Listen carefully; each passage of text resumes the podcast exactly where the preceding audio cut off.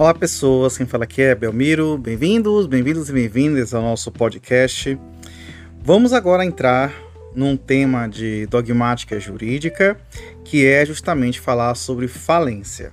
Então vamos começar falando sobre sua evolução histórica, depois sua aplicação da lei, vamos falar sobre o conceito, é, natureza jurídica, sujeito passivo e uma série de outras consequências sobre a falência, portanto. Então, sem mais delongas, vamos lá conversar sobre ela.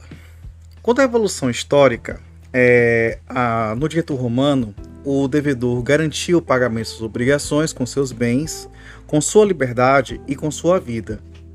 Então, se o devedor não pudesse pagar as suas dívidas, ele se tornaria escravo do credor e teria a plena disposição sobre a vida do devedor. E nesse momento, o objetivo, portanto, era punir o devedor insolvente. A partir da lei das Doze Tábuas, seguindo a mesma orientação, estava previsto que, sendo muitos os credores, era permitido, depois do terceiro dia de feira, dividir o corpo do devedor em tantos pedaços quantos fossem os credores, não importando cortar mais ou menos, e seus credores preferirem, poderiam então vender o devedor a um estrangeiro, além do Tibre. Na Idade Média, já podemos encontrar regras para resolver a situação dos devedores insolventes, recaindo a execução apenas sobre os bens do devedor. E de acordo com Manuel Justino Bezerra Filho, em vez do credor, era o Estado quem podia mover a execução, mas a falência recaía tanto sobre o devedor comerciante, como também sobre o devedor não comerciante, já que não havia claramente esta distinção.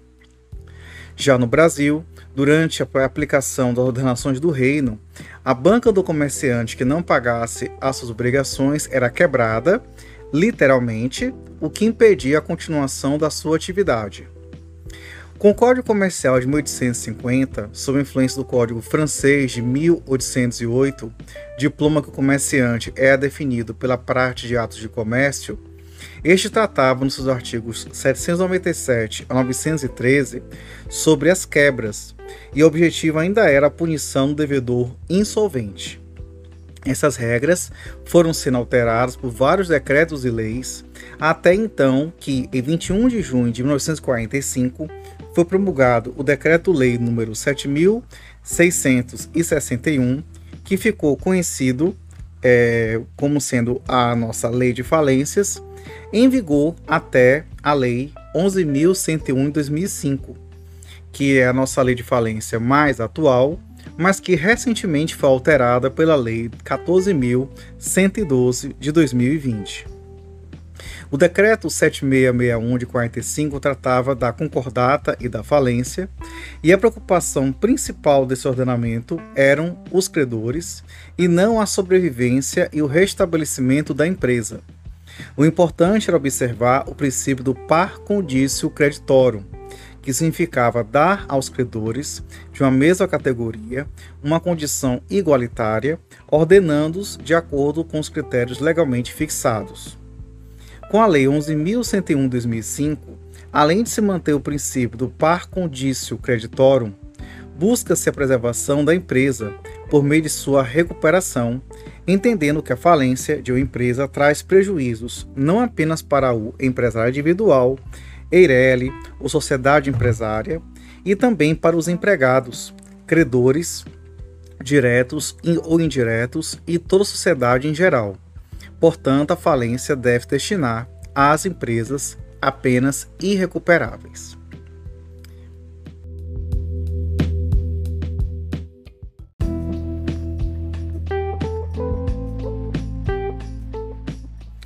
No tocante à aplicação da lei, a Lei 11.101/2005 é aplicada para as falências e para as recuperações de empresas concedidas a partir da sua entrada em vigor. Portanto, as falências e as concordatas concedidas sob a vigência do Decreto-Lei nº 7.661 de 45 continuariam a seguir o procedimento previsto neste decreto até que se chegasse o fim ao fim do procedimento, conforme o artigo 195 da Lei 11.101 de 2005. Uma importante dúvida é se a falência decretada pela legislação anterior poderia ser transformada na então chamada concordata suspensiva. A concordata suspensiva era a modalidade prevista para suspender os efeitos da falência decretada e, com abatimento de até 50%, o devedor poderia quitar as obrigações. A doutrina entende não ser possível, no entanto, a concessão da concordata suspensiva, porque a nova legislação veda expressamente tal procedimento, conforme o artigo 192, porém no seu parágrafo 1 da lei atual, que é a Lei 11.101 de 2005. Portanto, apesar de a falência ter sido declarada sob a legislação anterior, nem todos os instrumentos processuais foram permitidos.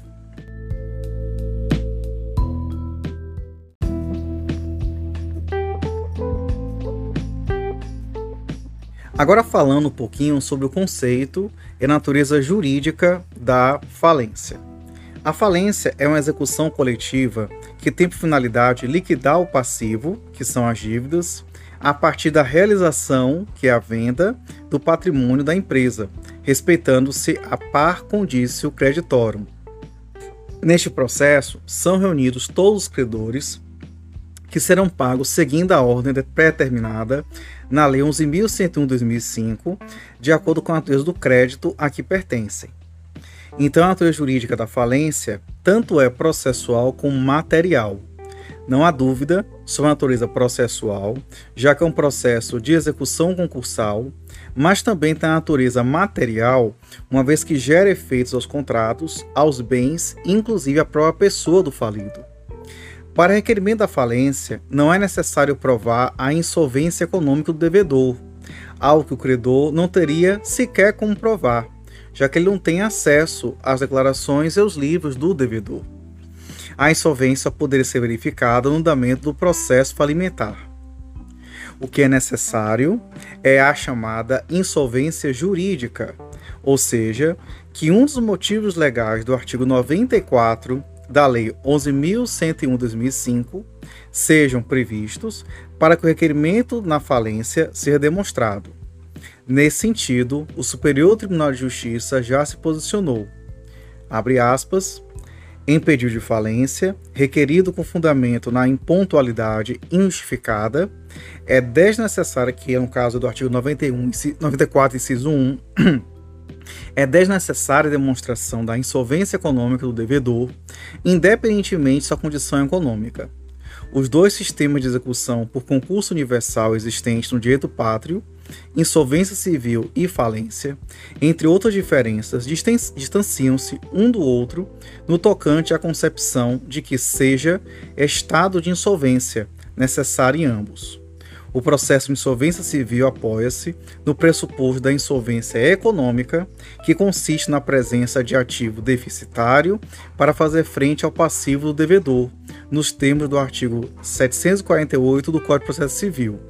Abre, abre subaspas, dá-se a insolvência toda vez que as dívidas excederem a importância dos bens do devedor. Já o sistema falimentar, ao contrário, não tem alicerce na insolvência econômica, o pressuposto para a instauração do processo de falência é a insolvência jurídica, que é caracterizada a partir de situações objetivamente apontadas pelo ordenamento jurídico. No dito brasileiro, caracteriza a insolvência jurídica, nos termos do artigo 94 da Lei 11.101/2005, a impontualidade justificada, que está no inciso 1, a execução frustrada, que está no inciso 2, e a prática de atos de falência, que está no inciso 3. Nesse sentido, a insolvência que autoriza a criação da falência é presumida, uma vez que a lei decanta a insolvência econômica de atos caracterizadores da insolvência jurídica, pois se presume que o empresário individual ou a sociedade empresária que se encontra em uma das situações apontadas pela norma estão em estado pré-falimentar. É bem por isso que se mostra possível a decretação de falência independentemente de comprovação econômica. Esse precedente aqui foi em 2000 e 2014, para informativo 550, da relatoria do ministro Luiz Felipe Salomão.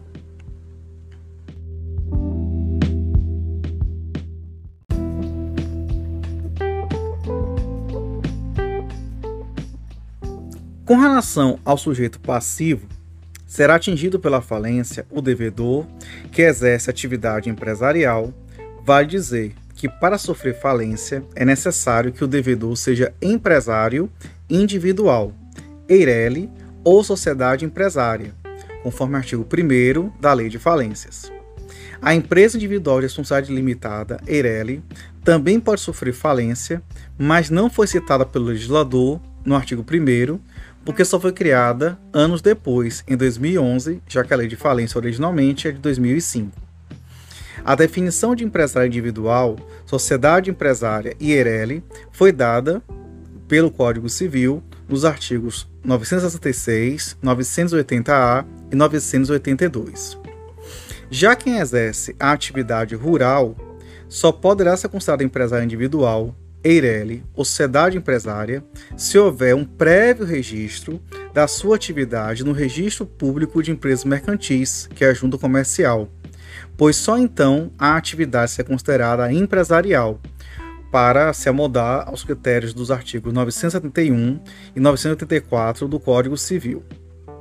Partindo dessa regra estabelecida pela Lei 11.101-2005, ficam automaticamente excluídos do procedimento de falência aqueles que exercem atividade não empresarial, como é o caso dos profissionais intelectuais que exercem atividade de natureza literária, artística ou científica, conforme o artigo 966 do Código Civil 2002, no seu parágrafo único, a não ser que a atividade seja elemento de empresa, como o código assim afirma. As sociedades simples, que, que são as sociedades compostas por profissionais intelectuais no exercício de atividade não empresarial, também não sofrem falência, como é o caso, por exemplo, da sociedade de advogados, dentistas e contadores. Pela mesma razão, as cooperativas, por serem sociedades simples, também não sofrem falência, na forma do parágrafo único do artigo 982 do Código Civil. Tome cuidado aqui com um lembrete importante, porque o termo sociedade comum é a sociedade que ainda não foi registrada no Registro Público de Empresas Mercantis. E ela, entretanto, pode sofrer falência, assim como a empresa individual pode sofrer falência, já que o registro de atividade não é requisito para se sujeitar aos efeitos da falência. Mas veremos que para pedir falência de outro empresário precisa ser empresário, tá? Então, cuidado com essa situação. Então, para resumir, não sofrem falência as atividades não empresariais, que são as dos profissionais liberais, a sociedade simples e as cooperativas.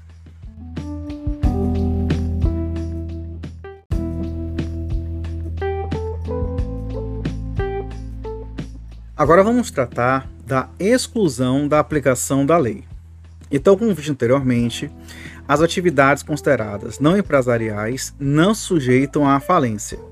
Entretanto, algumas atividades empresariais não sujeitam à Lei 11.101-2005, que é o caso de empresas públicas e da sociedade de economia mista, conforme artigo 2 inciso 1 da Lei 11.101-2005.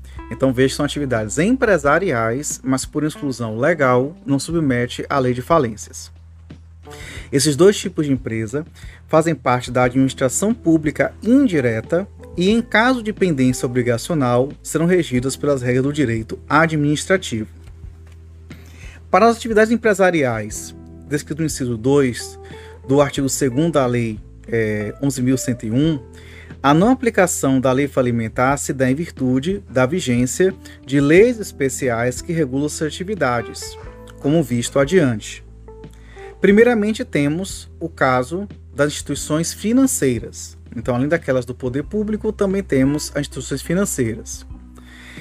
Na definição de instituição financeira se enquadram empresas que mantêm a atividade de coleta, custódia, intermediação ou aplicação de recursos financeiros próprios ou de terceiros em moeda nacional ou estrangeira, sob autorização do Banco Central ou por decreto do Poder Executivo Federal, no caso sociedades estrangeiras, conforme artigo 10, parágrafo 2 da Lei 8.870 de 94 e artigos 17 e 18 da Lei 4.595 de 64.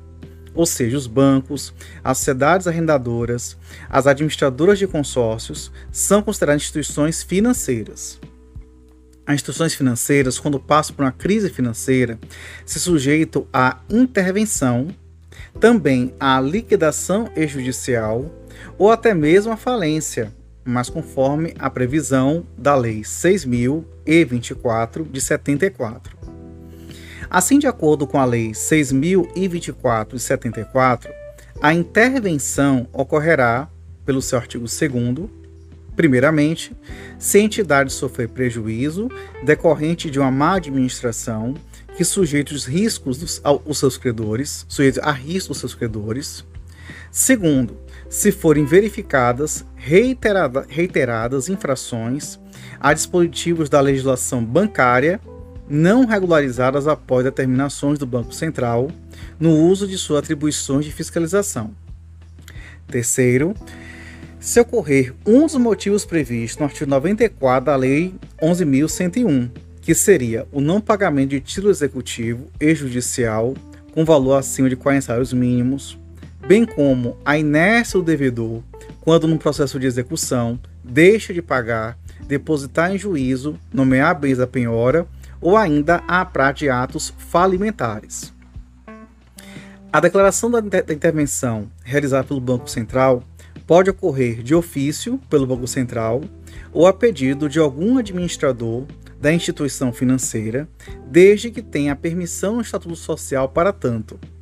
Uma vez decretada a intervenção, ela terá duração de seis meses, podendo ser prorrogada uma única vez por mais seis meses, conforme o artigo 4 da Lei 6.024-74. A intervenção, uma vez decretada, produz os seguintes efeitos, conforme o artigo 6 da Lei 6.024-74. Primeiro, a suspensão da exigibilidade das obrigações vencidas. Segundo, a suspensão da fluência do prazo das obrigações vincendas anteriormente contraídas. Terceiro, a inexigibilidade dos depósitos já existentes à data de sua decretação. Quarto, as agências ficam fechadas. Cinco, os administradores são afastados. Então, o Banco Central ele nomeia um interventor ou um comitê interventor que analisará os livros e os balanços, além de inventariar todos os bens arrecadados. Ao aceitar o encargo, o interventor poderá apresentar no prazo de 60 dias um relatório que conterá o exame dos documentos arrecadados, sob sua análise da situação econômico-financeira da instituição, a indicação dos atos e omissões que causaram danos à instituição, além de propor medidas convenientes para a instituição, conforme o artigo 11 da Lei 6.024-74. Com a apresentação do relatório, o Banco Central poderá, primeiramente, determinar o encerramento da intervenção, segundo, conceder a prorrogação por mais seis meses, respeitando a única possibilidade de prorrogação do artigo 4 da Lei 6.024-74. Terceiro, decretar a liquidação extrajudicial quando a avaliação do ativo for suficiente para quitar pelo menos 50% dos créditos quirografários. 4. Autorizar o interventor a requerer a falência da instituição quando seu ativo não for suficiente para cobrir sequer metade do valor dos créditos quirografários, ou quando julgada inconveniente a liquidação extrajudicial, é, ou quando a complexidade dos negócios da instituição ou a gravidade dos fatos apurados aconselharem a medida. Já a liquidação extrajudicial pode ser declarada pelo Banco Central com acolhimento do relatório que incluiu que concluiu a intervenção, ou ainda quando, conforme artigo 15 da Lei 6.024-74, em razão de ocorrências que comprometam sua situação econômica ou financeira, especialmente quando deixar de satisfazer com pontualidade os compromissos, ou quando se caracterizar qualquer dos motivos que autorizem a decretação da falência, Segundo, quando a administração violar gravemente as normas legais e estatutárias que disciplinam a atividade da instituição, bem como as determinações do Conselho Monetário Nacional ou do Banco Central do Brasil no uso de suas atribuições legais. Terceiro, quando a instituição sofrer prejuízo que sujeite a risco anormal seus credores quirografários. 4. Quando cassada a autorização para funcionar, a instituição não iniciar nos 90 dias seguintes sua liquidação ordinária ou quando iniciada esta, verificar o Banco Central do Brasil que a morosidade de sua administração pode acarretar prejuízos para os credores. E, além disso, requerida pelos administradores quando o estatuto permitir. Ressalte-se ainda que uma instituição financeira em crise também poderia sofrer o RAET, que é o Regime de Administração Especial Temporária. E a aplicação de tal instituto também ocorreria por decisão do Banco Central, conforme decreto 2321 de 87. A principal diferença é que, em vez de termos um comitê interventor, que é a intervenção, teremos um comitê administrador que vai tentar encontrar saídas possíveis para manter a instituição financeira funcionando, tais como a fusão, a incorporação, a cisão e a transferência do controle acionário. Para que a instituição financeira em crise se torne atrativa para as negociações, o Banco Central pode usar recursos da reserva monetária para sanear a instituição financeira. Se não for possível o saneamento da instituição, o Banco Central pode decretar a liquidação extrajudicial. A liquidação extrajudicial será executada pelo liquidante, nomeado pelo Banco Central, com amplos poderes de administração e liquidação, especialmente os de verificação e classificação dos créditos, podendo nomear e demitir funcionários, fixando-lhes os vencimentos, otorgar e caçar mandatos, propor ações e representar a massa, além de poder onerar ou alienar bens com a expressa autorização do Banco Central. Já a liquidação extrajudicial produzirá os seguintes efeitos: conforme o artigo 18 da Lei 6.024-74. A suspensão das ações e execuções iniciadas sob direitos e interesses relativos ao acervo da instituição em liquidação, não podendo ser intentadas quaisquer outras enquanto durar a liquidação. O vencimento antecipado das obrigações da instituição, o não atendimento das cláusulas penais dos contratos unilaterais vencidos em virtude da agregação da liquidação extrajudicial, a não fluência de juros, mesmo que estipulados contra a massa, enquanto não integralmente pago passivo, a interrupção da prescrição relativa à obrigação de responsabilidade da instituição, a não reclamação de correção monetária de quaisquer divisas passivas, nem de penas pecuniárias por infração de leis penais ou administrativas. A liquidação judicial chegará a seu fim se os interessados, apresentando as necessárias condições de garantia, julgados pelo Banco Central, tomarem para si o prosseguimento das atividades econômicas da empresa, transformação em liquidação ordinária, comprovação das contas finais do liquidante e baixa do registro público competente, porém se decretada a falência da instituição, como artigo 19 da lei.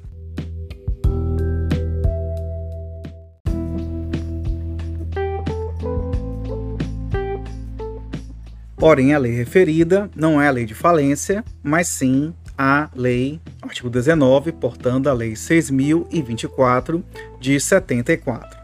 Para é, sintetizar, então a instituição financeira ela pode sofrer uma intervenção.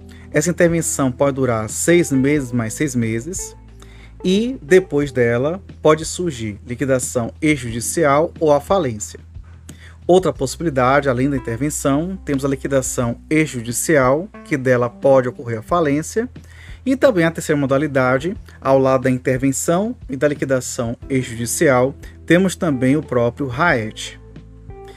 Também fique atento que, a, que as instituições financeiras, portanto, podem sofrer o RAET, intervenção, liquidação extrajudicial até mesmo falência. E tome cuidado, porque a instituição financeira em crise não submete à recuperação de empresas. Outra situação envolve as companhias de seguros, sociedade de previdência privada e a de capitalização. As seguradoras, que de acordo com o Decreto-Lei 73 do ano de 66, e a sociedade de capitalização, que de acordo com o Decreto-Lei 261 de 67 se sujeitam às normas de fiscalização da SUSEP, que é a Superintendência de Seguros Privados. E de acordo com esta legislação, elas podem sofrer liquidação extrajudicial se for cassada a autorização de funcionamento. A falência pode ser decretada se declarada a liquidação extrajudicial, o ativo não for suficiente para o pagamento de pelo menos a metade dos créditos quirografários, ou quando houver funda fundados indícios da ocorrência de crime falimentar. Uma outra situação envolve as operadoras de planos de assistência médica, ou plano de saúde, que, de acordo com a Lei 9.656-98, as pessoas jurídicas de direito privado que realizam operações relativas aos planos de saúde estão sujeitas às normas de fiscalização da Agência Nacional de Saúde, vulgo ANS. Quando essas empresas passam por dificuldades financeiras, podem sofrer liquidação extrajudicial ou até mesmo falência, conforme artigos 23 e 24 da citada lei. As operadoras de plano de saúde podem sofrer falência se a ANS autorizar o liquidante a requerê-la nos seguintes casos. Primeiramente, o ativo da empresa em liquidação não for suficiente para o pagamento de pelo menos a metade dos créditos quirografários. Segundo, o ativo realizável da empresa em liquidação não for suficiente sequer para o pagamento a despesas administrativas e operacionais inerentes ao, ao regular processamento da liquidação judicial. E terceiro, nas hipóteses de configuração de crimes falimentares, conforme o artigo 23, parágrafo 1 da Lei 9656 de 98. Agora tratando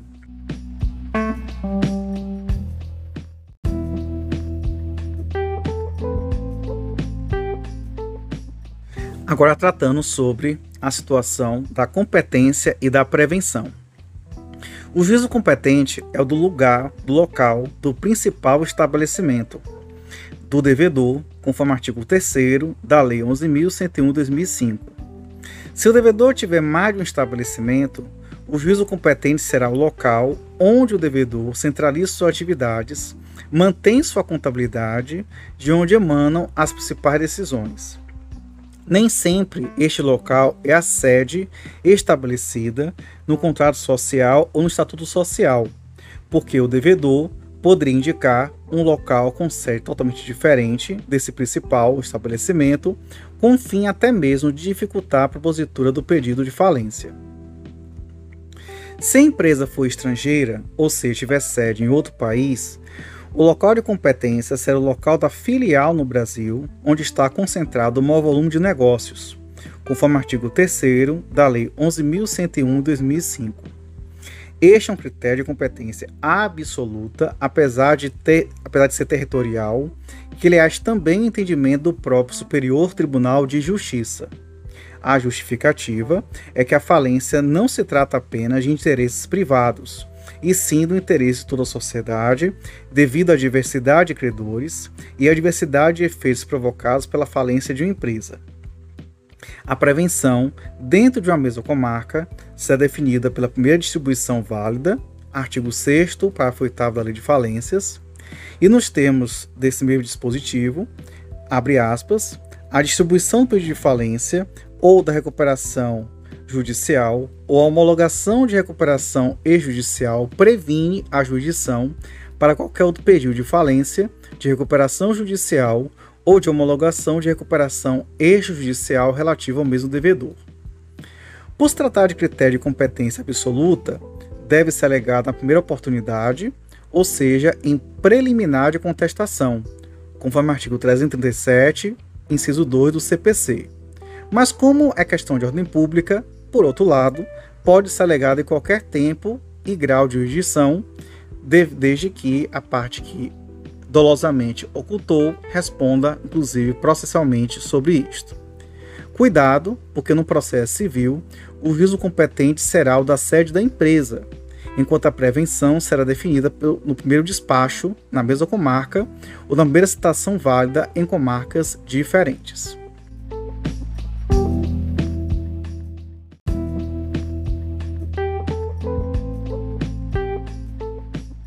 Bom, agora vamos tratar sobre os órgãos auxiliares do juízo. O primeiro é o administrador judicial. A figura do síndico, prevista na legislação anterior, foi substituída pelo administrador judicial, que deve ser um profissional idôneo, preferencialmente advogado, economista, administrador de empresas, contador ou uma pessoa jurídica especializada escolhida pelo juiz, como artigo 21 da Lei de Falência. Se for pessoa jurídica, deverá ser informada a pessoa é, física que ficará responsável pela administração da massa, que não poderá ser substituída sem autorização judicial, como artigo 33 da Lei de Falência. O juiz nomeará o administrador judicial na sentença que decreta a falência, conforme artigo 94, inciso 9 da Lei de Falência, e de acordo com Trajano Miranda Valverde, é um agente auxiliar da justiça e não alguém escolhido para tutelar os interesses dos credores. Os honorários do administrador serão fixados pelo juiz. Entretanto, a remuneração não poderá exceder 5% do valor da venda dos bens na falência, valor este que será pago pela massa, conforme artigo 24, parágrafo 1 da Lei 11.101-2005. Se a empresa falida for microempresa ou empresa pequeno porte, o valor máximo da remuneração do administrador será de 2% do valor da venda dos bens, conforme artigo 24, parágrafo 5 da Lei 11.101-2005. Na falência, os honorários do, do administrador são considerados créditos extraconcursais, artigo 84, inciso 1 da Lei de Falência, e serão pagos em duas parcelas. 60% do valor é pago quando os créditos, desculpa, 60% do valor será pago quando, quando forem pagos os créditos. Extraconcursais e 40% ao final do processo falimentar, quando forem aprovadas as contas do administrador. As atribuições do administrador da falência são enviar correspondências aos credores, prestar informações, elaborar a relação dos credores e consolidar a respectiva classificação, convocar a Assembleia Geral dos Credores, contratar profissionais especializados mediante autorização judicial para auxiliá-lo na continuação da atividade empresarial, dar extrato dos livros do devedor e exigir informações dos credores, examinar a escrituração do devedor, representar a massa falida, receber e abrir correspondência do devedor, apresentar relatórios sobre a responsabilidade civil e penal do devedor 40 dias após a assinatura do termo de compromisso, arrecadar os bens e os documentos, avaliar os bens ou contratar avaliadores especiais, requerer a venda antecipada de bens, prestar contas, requerer todas as diligências que forem necessárias, informar sobre a disponibilização dos livros do falido, relacionar os processos e assumir a representação da massa falida, judicial no caso, praticar todos os atos necessários à realização do ativo, praticar todos os atos conservatórios dos direitos e ações, diligenciar a cobrança de dívidas e, finalmente, entregar ao substituto, se existir, todos os documentos e bens da massa. Ressalve-se que a lei de falência, é, com a sua alteração pela Lei 14.112 de 2020, não alterou os dispositivos sobre o administrador judicial. Também é importante que, para o administrador possa transigir sobre obrigações e conceder abatimentos, será necessária a autorização judicial, depois de ouvidos o Comitê de Credores, que é o órgão que, que a gente vai ver mais adiante, e o devedor, que conforme artigo 22, parágrafo 3 da Lei de Falência. Mas para contratar pessoas para auxiliá-lo na administração, precisa apenas autorização judicial. Então, diferenciar a situação de transigir sobre obrigações e conceder abatimentos, precisa da autorização do Comitê de Credores e do devedor, além da autorização judicial. Agora, contar pessoas apenas da autorização judicial. Outro órgão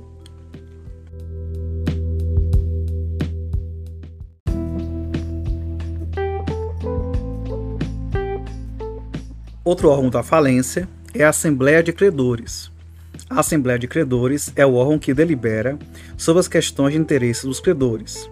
É composto pelas seguintes classes: primeiramente, titular de créditos derivados da legislação trabalhista ou de acidente de trabalho. É, também titular de créditos com garantias reais, titular de créditos quirografários com privilégios especiais, gerais e subordinados, microempresas ou empresas pequeno porte, conforme o artigo 41, este aqui, né, é, no, da lei de falências. Normalmente, o voto do credor na Assembleia é proporcional ao valor do crédito, artigo 38 da Lei de Falências. Nas deliberações comuns do processo falimentar, a aprovação da Assembleia ocorre com a concordância de mais da metade dos créditos presentes, artigo 42 da lei. Entretanto, para a realização alternativa do ativo, o quórum de aprovação será de dois terços créditos presentes na Assembleia, conforme o artigo 46 da Lei de Falência. Havendo antecipado os bens, por exemplo, pode se justificar pelo custo da manutenção dos bens ou por interesse de terceiro. Nesse caso, o administrador judicial consultará os credores para que seja aprovado ou não a antecipado os bens. Então, ficar atento de que, se o assunto envolver temas gerais, o quórum é mais da metade dos créditos presentes. E se for realização alternativa do ativo, dois terços créditos presentes. Retomando, a Assembleia Geral será presidida pelo administrador judicial e convocada pelo juiz de ofício ou a partir de credores que representem 25% dos créditos determinada determinada categoria, a pedido do administrador judicial e até mesmo do comitê de credores. A Assembleia Geral dos Credores será convocada pelo juiz por meio de edital publicado no Diário Oficial Eletrônico e disponibilizado no sítio eletrônico do administrador judicial com antecedência mínima de 15 dias. Artigo 36 da Lei de Falência, já alterado em 2020. O quórum para instalação da Assembleia é da maioria dos créditos de cada categoria, computados pelo valor e não pelo número de credores. Dentre as atribuições da Assembleia Geral de Credores estão Primeiro, constituir o comitê de credores, bem como escolher seus membros e sua substituição. Também adotar outras modalidades de realização do ativo, na forma do artigo 145 da Lei de Falência. Terceiro, deliberar sobre qualquer outra matéria que possa afetar os direitos dos credores, o artigo 35, inciso 1 da Lei de Falência.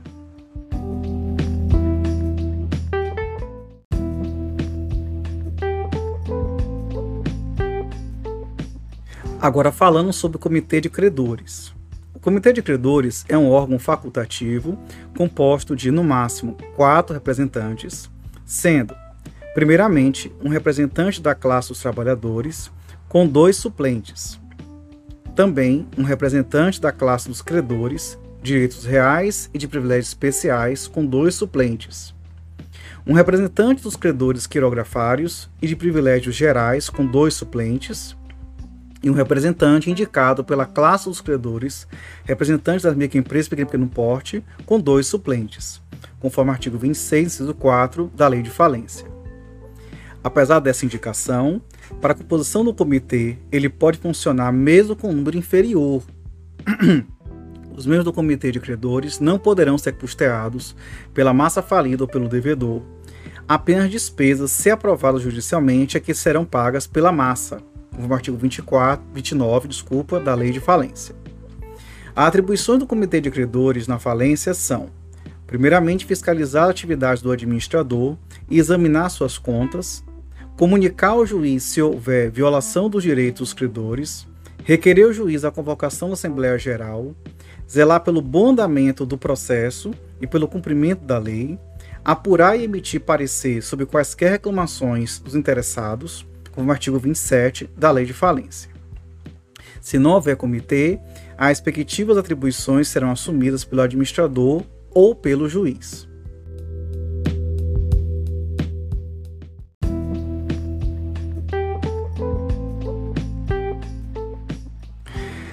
O Ministério Público é o quarto órgão da falência, mas é importante considerar que o artigo 4 da Lei de Falências que tratava de atribuição do Ministério Público, foi vetado pelo presidente da República e, na atual legislação, sua atribuição foi diminuída e se encontra esparsa ao longo de toda a lei de falência.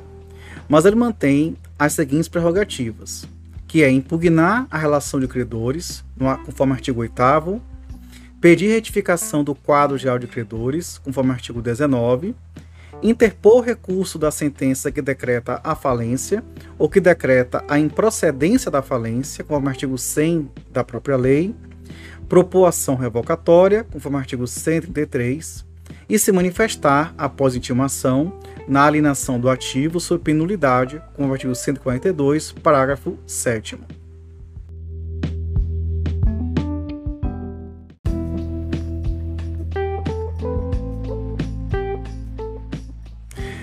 Com relação às causas da falência, ela pode ser requerida em virtude dos motivos indicados no artigo 94 da Lei 11.101/2005. São eles a impontualidade, a execução frustrada e os atos de falência, que temos que analisar com detalhes.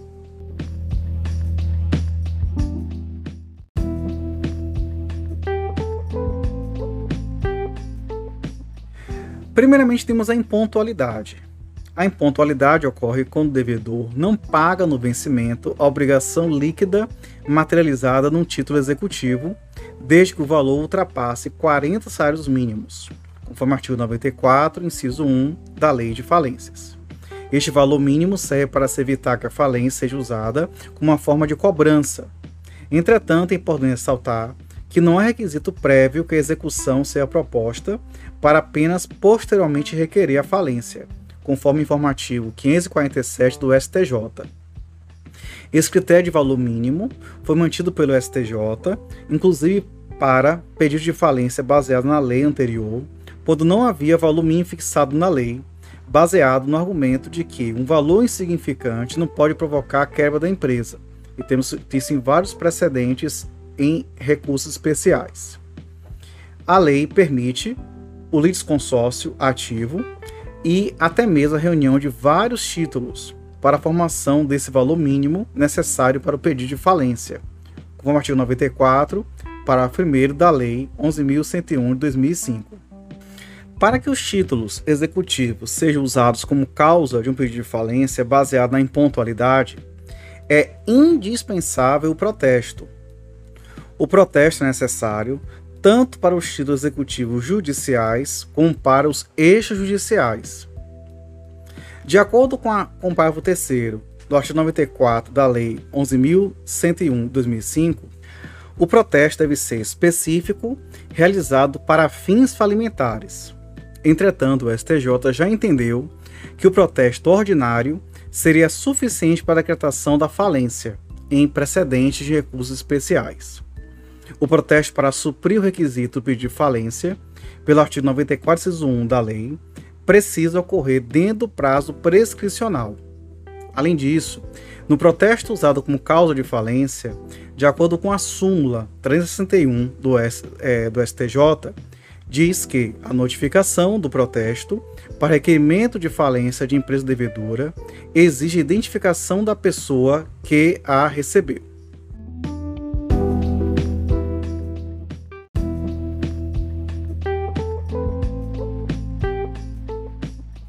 Outra situação é o caso da execução frustrada.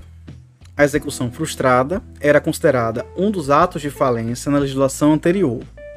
Na atual legislação, segundo o artigo 94, inciso 2 da nossa lei, se o executado não, por quantia certa, não pagar, nem depositar, nem nomear bens da penhora, dentro do prazo legal, no processo de execução ou na fase de cumprimento de sentença, por si só já é causa para a acreditação da falência. Tal situação será demonstrada pela apresentação de certidão expedida pelo juízo, em que a execução ou o cumprimento da sentença são processados, provando a tripla omissão, conforme o artigo 94, parágrafo 4 da Lei de Falência. Neste caso, não há um valor mínimo estabelecido na lei, bastando a, tri a tripla omissão, repetindo, não pagar, não depositar em juízo e não nomear bens à penhora do devedor no cumprimento da, da sentença ou no processo de execução.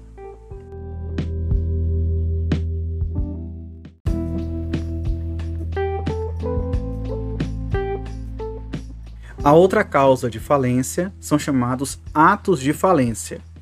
Os atos de falência são atitudes suspeitas praticadas pelo devedor que permitem ao credor o requerimento da falência. que são disciplinadas no artigo 94, inciso 3 da Lei de Falências, que trata exemplificativamente delas. São elas: primeiro, a liquidação antecipada de bens, que dá a ideia de que o devedor está se livrando de forma precipitada de seus bens. Segundo, a venda de bens com utilização de meios fraudulentos. Terceiro, o uso de mecanismos com o objetivo de retardar pagamentos. 4. A transferência do estabelecimento comercial sem a concordância dos credores, sem ficar com bens suficientes para saldar as dívidas, que nada mais é do que o descumprimento da, formalidade imposta pelo artigo 1145 do Código Civil, que é para a realização do trespasse. Além disso, ausentar-se do estabelecimento ou tentar se ocultar, sem deixar representante habilitado e com recursos suficientes para pagar os credores deixar de cumprir o que foi estabelecido na recuperação judicial, simular a transferência de seu principal estabelecimento para burlar credores, dissolução irregular, desde que fique evidenciada a má-fé, dar ou reforçar a garantia dada a credor sem que tenha meio de saldar seu passivo. O problema dos atos de falência é que a atitude suspeita pode ser justificada pelo devedor, evitando a acreditação da falência. Então, para fixar, os motivos, na verdade, para a falência são título executivo, que tem que ser acima de 40 salários mínimos, e o protesto ele é obrigatório. Também tem a execução frustrada, da parte do devedor, que não paga, não deposita, nomeia bens a penhora e requer certidão para isso sempre, e os atos de falência acima previstos.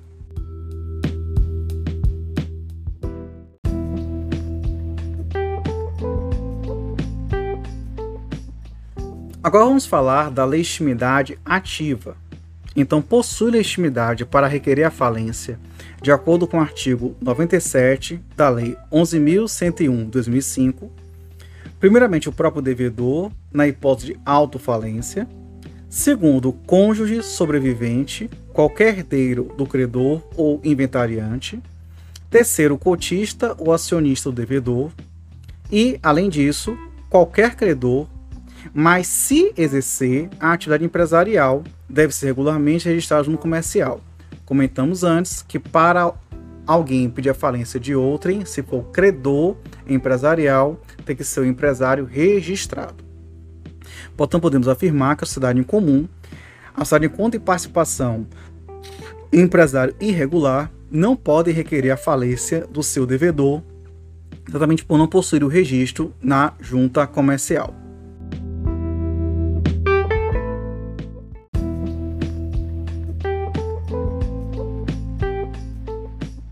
Com relação aos credores, primeiro temos que falar sobre os créditos excluídos.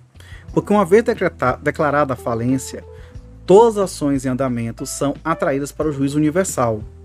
Nos termos do artigo 76 da Lei 11.101/2005, o uso da falência é indivisível e competente para conhecer todas as ações sobre bens, interesses e negócios do falido, ressalvar as causas trabalhistas, fiscais e aquelas não reguladas nesta lei em que o falido figurar como autor ou desconsorte ativo. Entretanto, algumas obrigações não serão exigíveis do devedor na falência. São elas as obrigações a título gratuito, as despesas que os credores fizeram para tomar parte da recuperação judicial ou na falência, salvo as custas judiciais decorrentes do litígio e as obrigações ilíquidas. Então, temos primeiramente a situação das obrigações a título gratuito, são as obrigações assumidas pelo devedor sem nenhuma contra, contraprestação, é das promessas de doação e favores prometidos. Da mesma forma, são consideradas obrigações, a título gratuito, as garantias prestadas pelo devedor em favor de terceiros, sem que exista benefício econômico para o devedor, como é o caso do aval, da fiança, da hipoteca, do penhor, etc., conforme artigo 5 inciso 1 da Lei de Falência. Outra situação são despesas que os credores fizeram para tomar parte na recuperação judicial ou na falência, salvo as custas judiciais decorrentes do litígio, que também vão ser créditos excluídos da falência. Esse crédito deriva dos gastos que os credores tiveram enquanto tentavam receber seu deve do seu devedor. De uma forma geral, essas despesas não podem ser habilitadas no processo falimentar, a não ser que se trate de custas judiciais. No conceito de custas estão incluídos os honorários advocatícios fixados pelo juiz da massa falida, quando ela é parte vencida de um processo, e que serão pagos como créditos extraconcursais. Vide artigos 5 inciso 2 e 84 da Lei de Falências. Também temos a situação das ações que demandarem quantia ilíquida. As ações que demandarem quantia ilíquida são ações que em andamento, nas quais é, se busca ainda a certeza de um direito, como ocorre em relações trabalhistas, reclamações trabalhistas, desculpa, ações de cobrança, até mesmo a indenização por danos morais. Essas ações em andamento não submetem ao juízo universal da falência. As obrigações ilíquidas permanecem no seu juízo de origem, artigo 6 parágrafo 1 da Lei de Falência, sendo indispensável a participação do administrador judicial no processo a partir da decretação da falência para defender os interesses da massa. O juiz da vara especializada poderá determinar, entre aspas, a reserva do valor que entender devido pela massa, artigo 6 parágrafo 3 da lei, oficiando o juiz da falência. A reserva de fato será efetivada quando se o juiz da falência determinar a reserva de valor. A reserva de valor serve para garantir o futuro pagamento quando o crédito tornar líquido e certo, Neste momento, bastará incluir o crédito no quadro geral dos credores. Se o valor posteriormente for excessivo ao que realmente foi estabelecido em sentença, a quantia será destinada ao pagamento dos demais credores, como o artigo 144, parágrafo 1 da lei.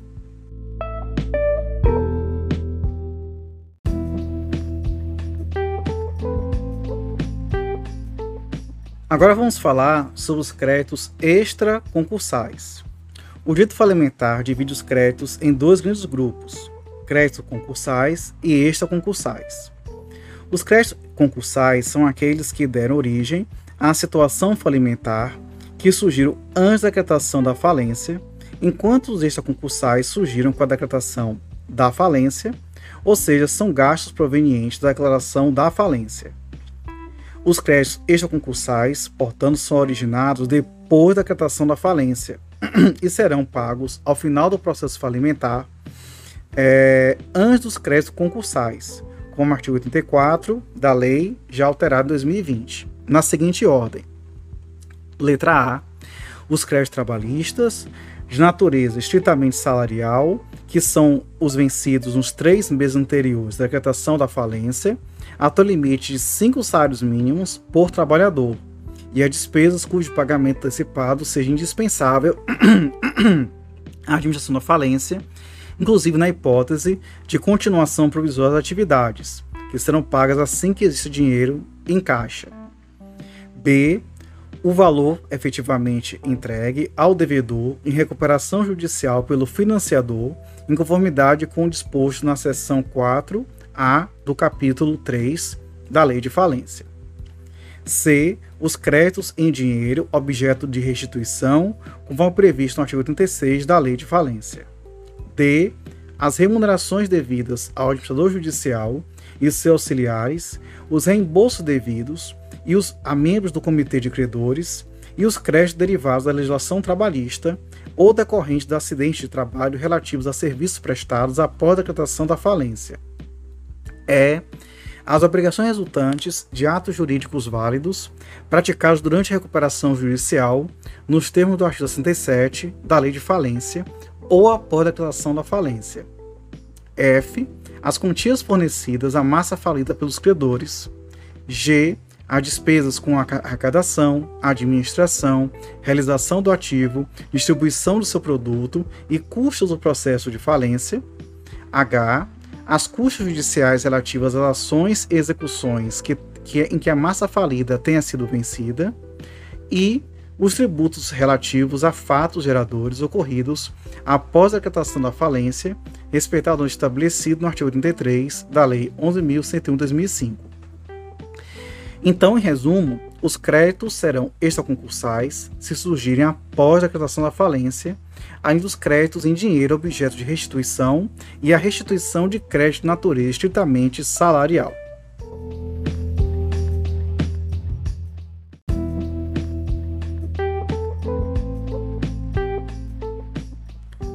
Agora vamos ver os créditos concursais. os créditos concursais são os originados antes da decretação da falência e serão pagos ao final da falência, depois do pagamento dos créditos extraconcursais, obedecendo a ordem determinada pelo artigo 83 da Lei de Falência, já com alterações de 2020.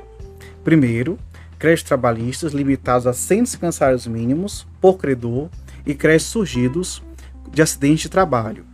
A limitação do valor do crédito trabalhista foi pensada para evitar indenizações trabalhistas simuladas que acabavam com todo o valor obtido na massa.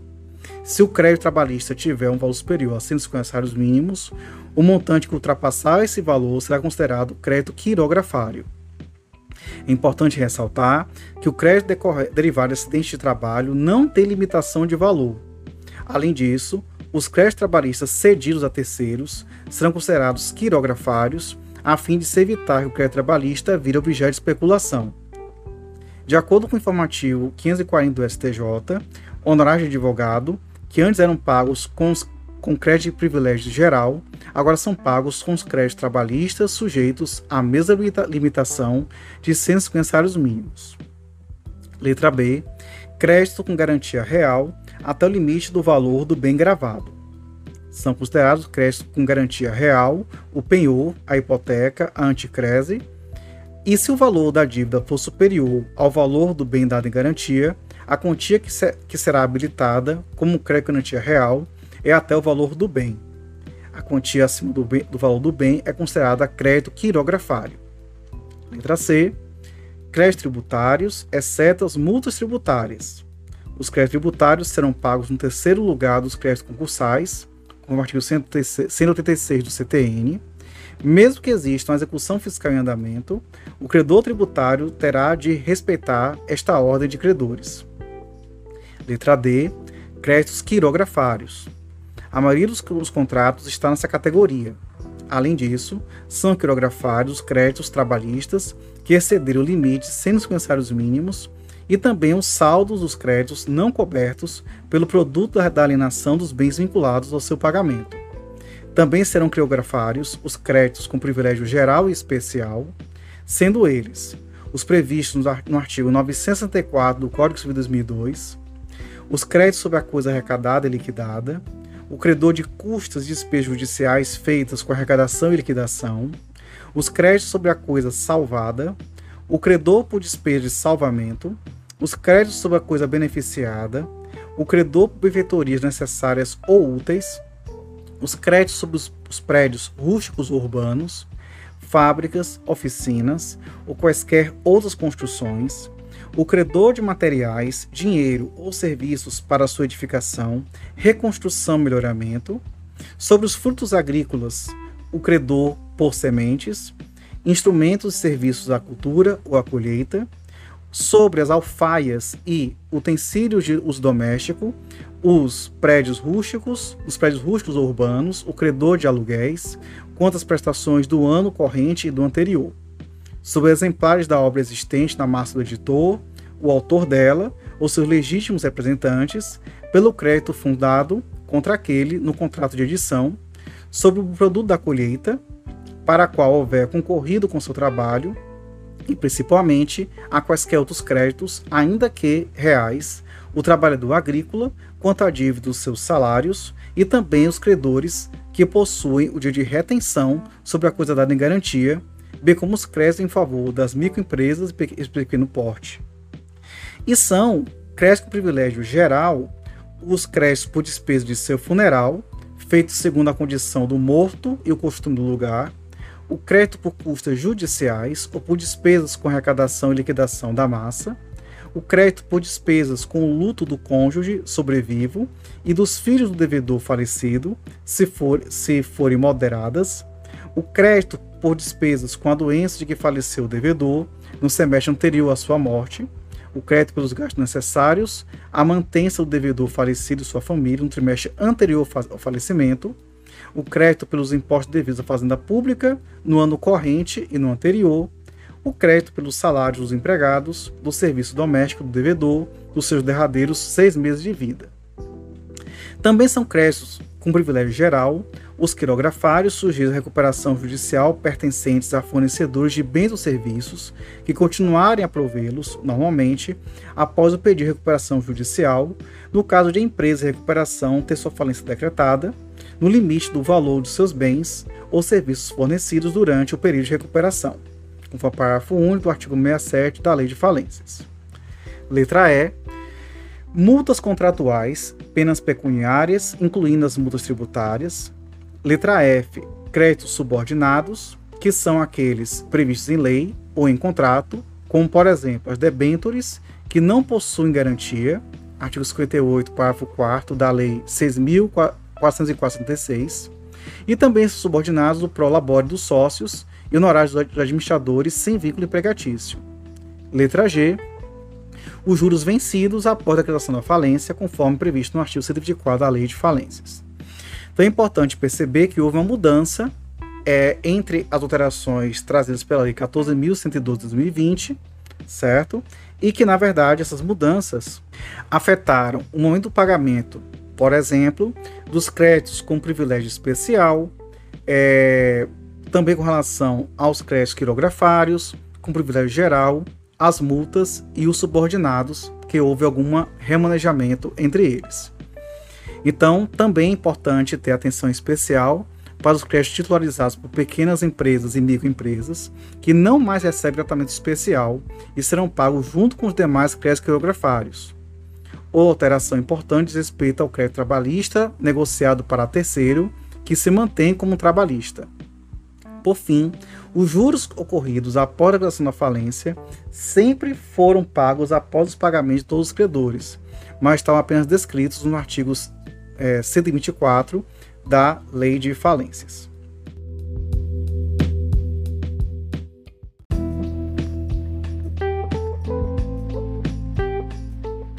Agora vamos falar sobre o procedimento falimentar. A petição inicial da falência é redigida de acordo com as regras do artigo 319 do CPC. Nela constarão as partes, normalmente um credor ou vários credores no polo ativo, artigo 97 da lei, embora seja possível que o próprio devedor peça sua falência, que é o caso da autofalência, como artigo 105 da lei de falência. No período comum de falência, o devedor estaria no polo passivo. Na peça também deve ficar claro o motivo pelo qual se pede a falência, baseado em um dos incisos do artigo 94 da Lei de Falências, juntamente com os respectivos documentos comprobatórios.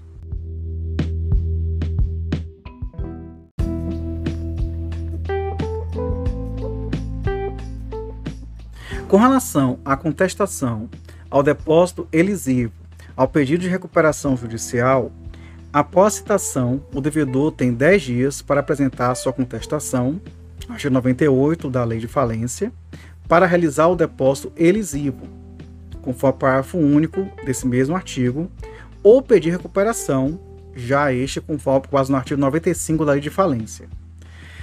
Na contestação, o devedor pode alegar toda a matéria de defesa. Se a falência foi requerida com fundamento na impontualidade de um título executivo, poderá ser alegada a falsidade do título, a prescrição, a nulidade da obrigação ou do título, o pagamento da dívida, o vício no protesto, a cessação das atividades empresariais há mais de dois anos antes da falência, qualquer fato que suspenda ou extinga a obrigação, a apresentação de plano de recuperação judicial nos termos do artigo 96 da Lei de Falência. O de recuperação judicial servirá para evitar a falência, mas o devedor terá de demonstrar os requisitos para requerer a recuperação, como o artigo 48 da Lei de Falência, já com alterações em 2020. Uma vez requerida a recuperação judicial, existem três posicionamentos. Primeiro, a falência deveria ser suspensa, segundo o professor Sérgio Campinho. Segundo, a falência deveria ser extinta sem julgamento do mérito, segundo Gladstone Momed. Terceiro, posição de Fábio Lhoa, a falha deveria ser suspensa depois da decisão que defere o processamento da recuperação judicial. Dos três posicionamentos, a posição majoritária é de Fábio Lhoa, já que na decisão que defere o processamento da recuperação é que os requisitos necessários para a recuperação são apreciados, conforme o artigo 52 da Lei de Falência. O depósito elisivo é o pagamento realizado pelo devedor que, de acordo com o parágrafo único do artigo 98 da Lei de Falência, só é cabível caso o pedido de falência seja baseado nos incisos 1 e 2 do artigo 94 da própria lei, ou seja, quando de fato há uma obrigação que não foi paga. O valor depositado, de acordo com o mesmo artigo e com a súmula 29 do STJ, deve corresponder ao total do crédito acrescido da correção monetária, juros e honorários advocatícios. A realização do depósito elisivo não caracteriza a má-fé de quem requeriu a falência. A apresentação do depósito elisivo não afasta a apreciação do juiz a respeito do pedido de falência.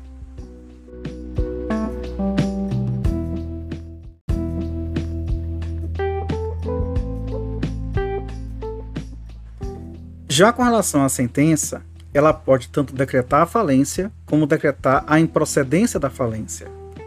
A sentença que decretar a falência, entre outras coisas, fixará, de acordo com o artigo 99 da Lei de Falências, já alterado em 2020, o seguinte: Primeiro, o termo legal, que consiste em um período de, de, no máximo 90 dias anteriores ao pedido de falência, do pedido de recuperação judicial ou do primeiro protesto por falta de pagamento, o termo legal serve para que alguns atos realizados pelo devedor nesse período sejam declarados ineficazes pelo juiz. A ineficácia atinge o pagamento antecipado, o pagamento de forma diferente da contratada e a concessão de garantia real, artigo 99, inciso 2 e 129 da Lei de Falência. Prazo de cinco dias para que o falido apresente relação de credores. Também determina a sentença a determinação de publicação do edital para habilitação dos credores a suspensão de todas as ações ou execuções contra o falido, a nomeação do administrador judicial, a determinação, quando, quando entender conveniente, da convocação da Assembleia Geral de Credores, a fim de constituir o Comitê de Credores, artigo 99 da Lei de Falência. Também intimação do Ministério Público, a ordem do registro ao registro público, desculpa, a ordem do registro de empresas é, de Empresas e também a Secretaria Especialista Federal para que procedam à anotação da falência no registro devedor, para que dele conste expressão falido, a data da criação da falência e a inabilitação. Dependendo do conteúdo da sentença, caberá um recurso diferente. Se a decisão decretar a falência, caberá agravo. E se a decisão decretar a improcedência do pedido de falência, caberá apelação. Artigo 100 da Lei de Falência. Os recursos cabíveis seguirão o procedimento do CPC.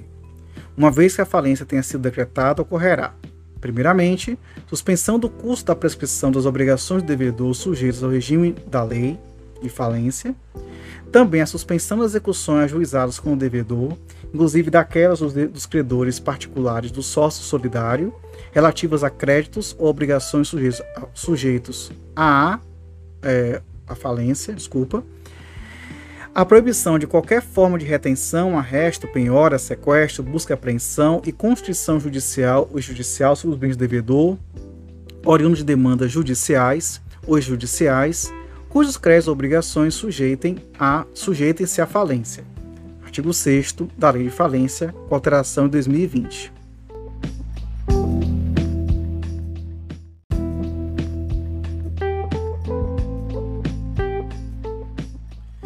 No tocante à habilitação dos credores, o edital, que será publicado na, na, na, sequência da sentença, conterá o teor integral da sentença e a lista de credores apresentada pelo devedor. A partir da publicação do edital, os credores que não forem relacionados terão 15 dias para se habilitarem ou apresentarem sua divergência. Artigo 7, parágrafo 1 da Lei de Falência. Essa habilitação ou divergência é feita em face do administrador judicial e conterá as seguintes informações: o nome, o endereço do credor e o endereço em que receberá a comunicação de qualquer ato do processo, o valor do crédito atualizado até a data da criação da falência ou do pedido de recuperação judicial, sua origem e classificação, os documentos comprobatórios do crédito e a indicação das demais provas a serem produzidas, a indicação da garantia prestada pelo devedor, se houver, e o respectivo instrumento, a especificação do objeto da garantia que estiver na posse do credor. Os títulos documentos que legitimam os créditos deverão ser exibidos no original ou por cópias autenticadas se estiverem juntados em outro processo. Artigo 9 da Lei de Falência.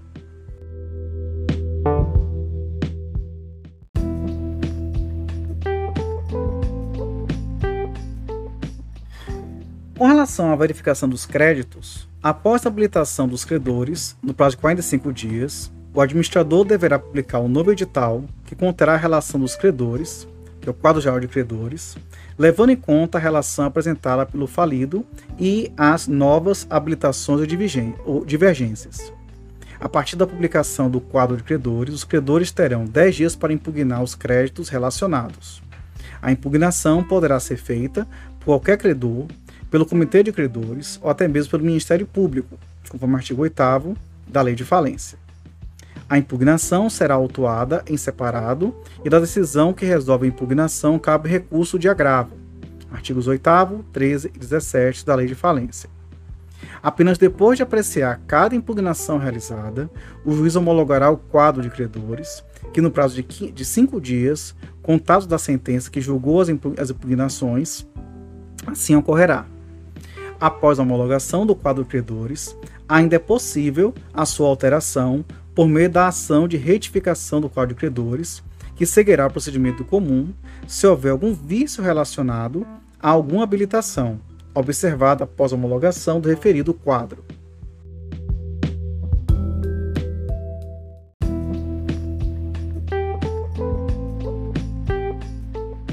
Temos ainda a hipótese da habilitação retardatária, porque após o prazo definido pelo artigo 7 parágrafo 1 da Lei 11.101/2005, a habilitação ainda pode ocorrer, mas será considerada retardatária. O credor habilitado retardatariamente não terá direito a voto na deliberação da Assembleia Geral, exceto os trabalhistas, perderá os direitos a rateios eventualmente realizados, ficará sujeito ao pagamento de custas, não poderá computar os juros e acessórios ocorridos após o prazo de habilitação.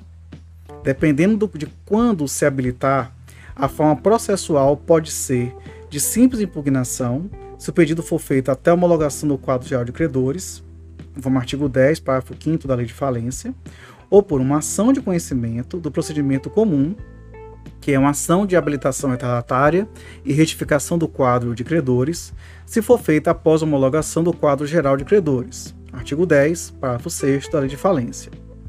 Na habilitação retardatária, caberá pedir reserva de valor e o prazo decadencial para habilitação retardatária e reserva de valor é no máximo de três anos contados da data da publicação da sentença que decretar a falência. Artigo 10, parágrafo 10, com alterações de 2020.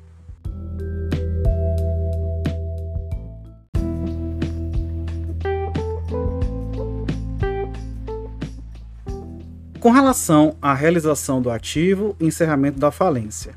Então, como regra, Após a arrecadação dos bens, ocorrerá a realização do ativo e, entretanto, é possível a venda antecipada dos bens, como, por exemplo, para evitar o perecimento, desde que ocorra a concordância de credores que representem dois terços dos créditos, como artigo 46 da Lei de Falência. Os bens serão vendidos na melhor forma possível, respeitando a seguinte ordem determinada pelo artigo 140 da Lei de Falência. Primeiro, a alienação da empresa com a venda dos seus estabelecimentos em bloco. Segundo, a alienação das unidades produtivas da empresa de forma isolada. Terceiro, a alienação de bens agrupados por unidade produtiva. Quarto, a alienação dos bens individualizados. Na alienação conjunta ou separada de ativos, inclusive na sede ou de suas filiais, todos os credores, observada a ordem de preferência definida no artigo 83 desta lei, subrogam-se no produto da realização do ativo, artigo 141 da lei. Além disso, determina o artigo 141, inciso 2, parágrafo 1 da lei, que o objeto da alienação estará livre de qualquer, de qualquer ônus e não haverá sucessão do arrematante nas obrigações do devedor, inclusive de natureza tributária, trabalhista e de acidente de trabalho, a não ser que o arrematante seja só sociedade falida ou sociedade controlada pelo falido ou parente em linha reta ou colateral até o quarto grau, consanguíneo ou afim do falido, ou de sócio de sociedade falida, ou identificado como agente do falido com o objetivo de fraudar a sucessão.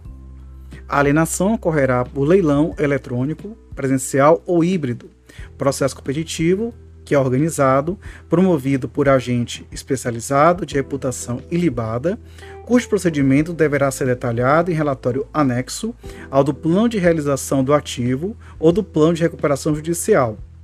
Artigo 142 da Lei de Falência. A alienação da-se-á independentemente de a conjuntura do mercado no momento da venda ser favorável ou desfavorável, dado o caráter forçado da venda, independerá da consolidação do quadro geral de credores, poderá contar com serviço de terceiros como consultores, corretores e leiloeiros, deverá ocorrer no prazo máximo de 180 dias, contada a data lavratura do auto de arrecadação, no caso de falência, não estará sujeita à aplicação do conceito de preço vil, conforme o artigo 142 da Lei de Falência. Com o término da realização do ativo, o administrador providenciará um relatório descrevendo os valores eventualmente recebidos. Os credores serão pagos de acordo com a classificação dos seus créditos é, e, se houver saldo remanescente, será devolvido ao falido.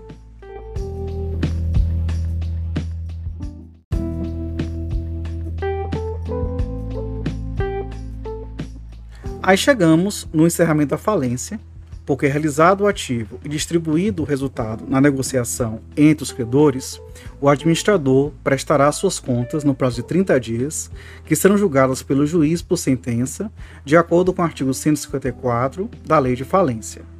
Segundo dispôs no artigo 155 da Lei de Falência, após o julgamento das contas, o administrador apresentará o relatório final no prazo de 10 dias, indicando a realização do ativo, a distribuição do resultado da realização, o valor do passivo e dos pagamentos feitos aos credores e as responsabilidades que o falido ainda terá.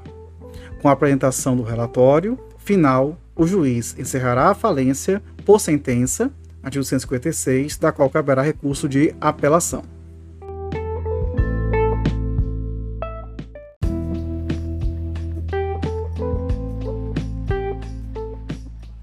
Efeitos da falência para a pessoa do falido. A partir da quietação da falência, o falido não pode exercer qualquer atividade empresarial, nem administrar seus bens ou desdispor, até que seja habilitado novamente pelo juízo da falência, podendo apenas fiscalizar a administração da falência de acordo com os artigos 102 e 103 da Lei, da lei de Falência. De acordo com o artigo 104 da Lei de Falência, já com alteração de 2020, o falido terá os seguintes deveres: Primeiro, assinar nos autos, desde que intimada a decisão, termo de comparecimento com indicação do nome, nacionalidade, estado civil e endereço completo do domicílio e declarar para constar no referido termo, diretamente ao administrador judicial, em dia, local e hora designados, por prazo não superior a 15 dias, após a declaração da falência, o dispor nas linhas A a G do inciso 1 da, do artigo 104 da Lei de Falência. Também integrar, entregar aos, ao administrador judicial os seus livros obrigatórios e os demais instrumentos de escrituração pertinentes, que os encerrará por termo. Também não se ausentar do lugar onde se processa a falência, sem motivo justo e comunicação expressa ao juiz, e sem deixar procurador bastante, sob as penas da lei. Comparecer a todos os atos da falência, podendo ser representado procurador, quando não for indispensável sua presença, entregar ao administrador judicial para arrecadação todos os bens, papéis, documentos e senhas de acesso a sistemas contábeis, financeiros e bancários, bem como indicar aqueles que porventura estejam em poder de terceiros, auxiliar o administrador judicial com zelo e presteza, examinar as habilitações de créditos apresentadas, assistir ao levantamento, à verificação do balanço, ao exame dos livros, manifestar-se sempre que for determinado pelo juiz, apresentar ao administrador judicial a relação dos credores em arquivo eletrônico do dia, no dia em que prestar as declarações referidas no inciso 1 do caput do artigo 104, examinar e dar parecer sobre as contas do administrador judicial.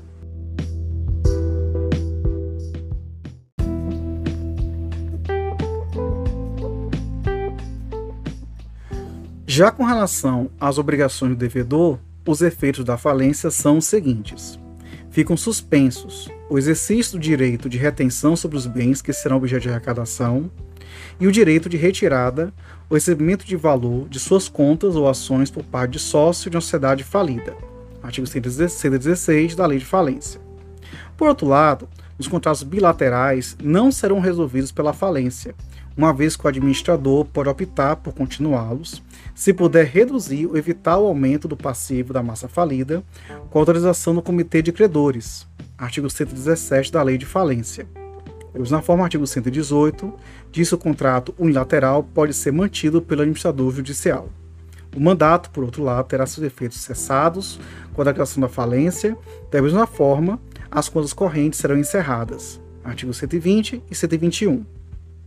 O vendedor não pode obstar a entrega das coisas pedidas ao devedor e ainda em trânsito, se o comprador, antes do requerimento da falência, estiver revendido, sem fraude, à vista das faturas e conhecimento de transporte entregues ou remetidos pelo devedor, pelo vendedor.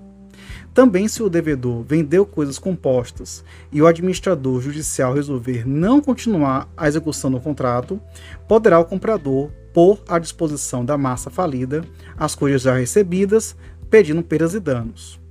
Não tendo o devedor entregue coisa móvel ou prestado o serviço que vendera ou contratara a prestações, e resolvendo o administrador judicial não executar o contrato, o crédito relativo ao valor pago será habilitado na classe própria, o administrador judicial, ouvido o comitê, restituirá a coisa móvel comprada pelo, pelo devedor com reserva de domínio do vendedor, se resolver não continuar a execução do contrato, exigindo devolução nos termos do contrato dos valores pagos. Artigo 119 da Lei de Falência. Tratando de coisas vendidas a termo que tenham cotação em bolsa ou mercado e não se executando um contrato pela efetiva entrega daquelas, e pagamento do preço, prestar-se-á a diferença entre a cotação do dia do contrato e da época da liquidação em, de bolsa em bolsa ou mercado. Na promessa de, de compra e venda de imóveis, aplicar-se-á a legislação respectiva. A falência do locador não resolve o contrato contra a locação e na falência do locatário, o administrador judicial pode, a qualquer tempo, denunciar o contrato. Caso haja acordo para compensação e liquidação de obrigações do âmbito do sistema financeiro nacional, no da legislação vigente, a parte não falida poderá considerar o contrato vencido antecipadamente, hipótese em que será liquidado na forma estabelecida em regulamento, admitindo-se a compensação de eventual crédito que venha a ser apurado em favor do falido com créditos detidos pelo contratante.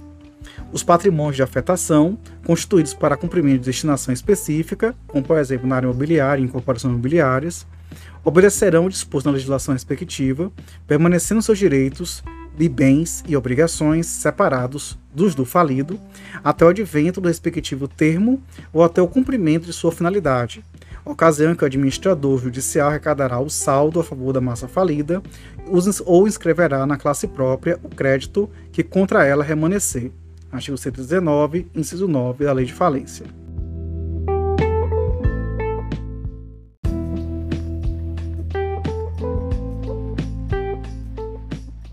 Alguns atos, quando realizados é, exatamente de acordo com a descrição legal, são ineficazes de forma objetiva, já que não importa a intenção das pessoas envolvidas. Por outro lado, quando a intenção de lesar os credores é critério para revogação, é necessária a propositura de ação revogatória. Revocatória. Letra A. Atos objetivamente ineficazes são ineficazes em relação à massa falida, independentemente do conhecimento do terceiro, a respeito da situação financeira do devedor, ou mesmo da intenção do devedor em fraudar credores, as hipóteses descritas no artigo 129 da Lei de Falência. Primeiro, dentro do termo legal, que é do artigo 99, inciso 2, pagamento de dívidas não vencidas, pagamento de dívidas vencidas e exigíveis, de forma diversa da prevista pelo contrato, e a constituição do direito real de garantia. Letra B. Nos dois anos que antecederem a falência, a prática de atos a título gratuito, a renúncia à herança ou alegado. Letra C. O trespasse sem o consentimento dos credores e sem que o devedor possua bens suficientes para saldar as dívidas, salvo se no prazo de 30 dias houver concordância tácita ou expressa ou pagamento antecipado, conforme o artigo 1145 do Código Civil. Letra D os registros de direitos reais e de transferência de propriedade entre vivos, por título oneroso ou gratuito, ou a verbação relativa a imóveis realizados após a decretação da falência, salvo se tiver havido prenotação anterior. Embora não esteja descrito no artigo 129 da Lei de Falência, inclusive ser indicada a ação revoca, revoca, revocatória como instrumento adequado, entendemos que quando o reembolso é pago ao acionista que recebeu, que exerceu de retirada, com prejuízo ao capital social, seria caso de um ato objetivamente ineficaz, conforme o artigo 45, parágrafo 8 porém, da Lei de Sociedades Anônimas, que é a Lei 640476. Isso porque na descrição legal desse artigo não há previsão de intenção. A ineficácia deverá ser declarada de ofício pelo juiz, alegada pelas partes, pleiteada em ação própria, numa, ação declaratória de ineficácia ou incidentalmente, no custo do processo. Então, para fixar, os atos ineficazes são o trespasse, em que acontece sem concorrência dos credores quando necessário, o termo legal, que também envolve pagamento antecipado, pagamento de forma diferente ou garantia real, dois anos antes da criação da falência, a pradiato gratuito e também renúncia de herança ou legado, e quarto, a transferência de bens depois da declaração de falência. Também temos a situação da ação revoca revocatória. São objeto dessa ação os atos praticados com a intenção de prejudicar credores, com a concordância do terceiro e que tenham trazido efetivamente um prejuízo para a massa falida. Artigo 130 da Lei de Falência. A ação revocatória pode ser proposta pelo administrador judicial, qualquer credor ou pelo Ministério Público em até três anos contados da decretação da falência, artigo 132 da Lei de Falência. E de acordo com o artigo 133, é, no polo passivo da ação revocatória estarão todos os que figuraram no ato ou que, por efeito, foram pagos, garantidos ou beneficiados, além de os terceiros adquirentes, se tiveram conhecimento, ao se criar o direito, da intenção do devedor de prejudicar os credores, bem como seus respectivos herdeiros ou legatários. A ação prosseguirá por procedimento comum e, uma vez declarada procedente a ação revocatória, os bens que foram negociados serão instituídos para a massa. No andamento da ação revocatória, o juiz, a pedido do autor, pode determinar o sequestro dos bens do devedor que esteja em poder de terceiros, de acordo com o artigo 137 da Lei de Falência. Segundo o artigo 135, parágrafo único, da sentença que declarou a procedência, caberá recurso de apelação.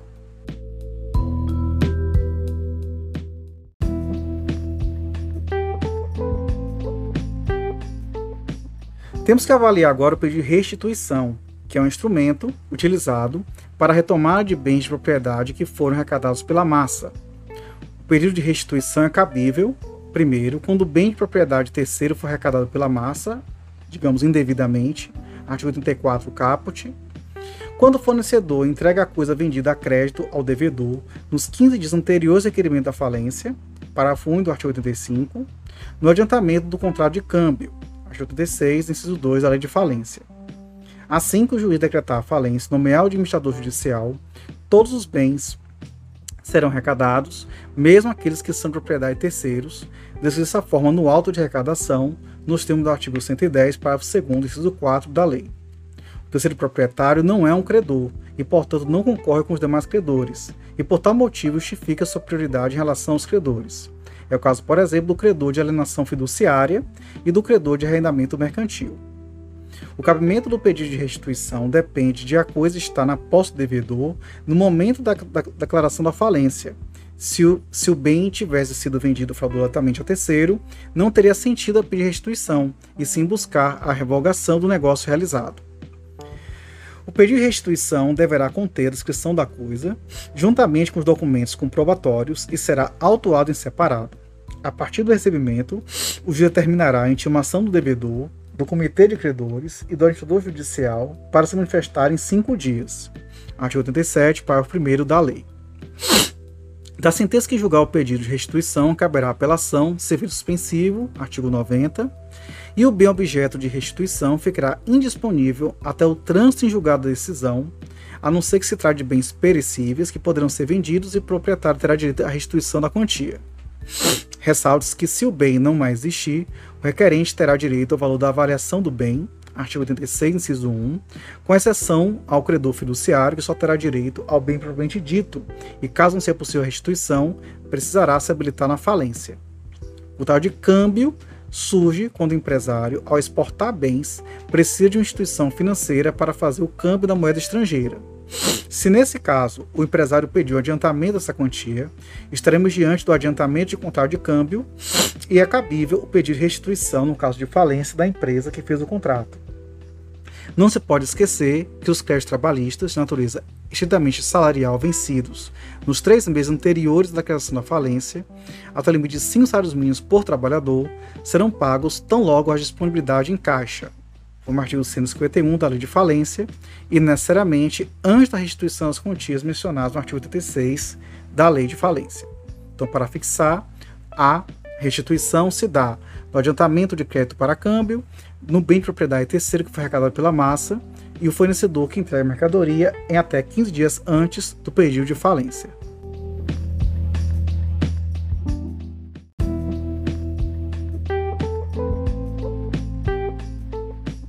Tratando agora sobre, sobre a extinção das obrigações do falido.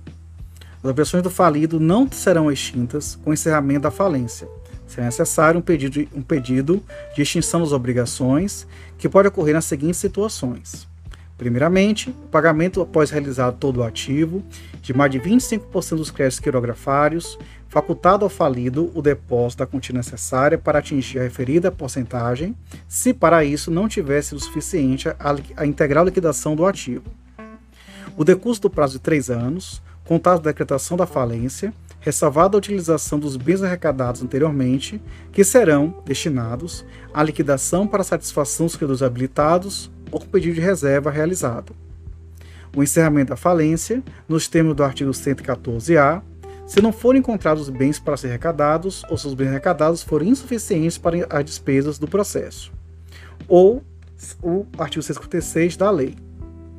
O falido deverá requerer o juízo da falência, a declaração de extinção de suas obrigações, artigo 159 e 160, demonstrando uma das hipóteses do artigo 158 da lei a extinção das obrigações depende de requerimento expresso do falido, por meio de petição simples, se a falência ainda não foi encerrada, ou por meio de uma ação autônoma, se a ação já tiver encerrada. Com isso, gente, ficamos por aqui e a gente vai depois continuar o tema de recuperação é, de empresas, judicial e judicial, em outro momento. Um abraço e tchau, tchau.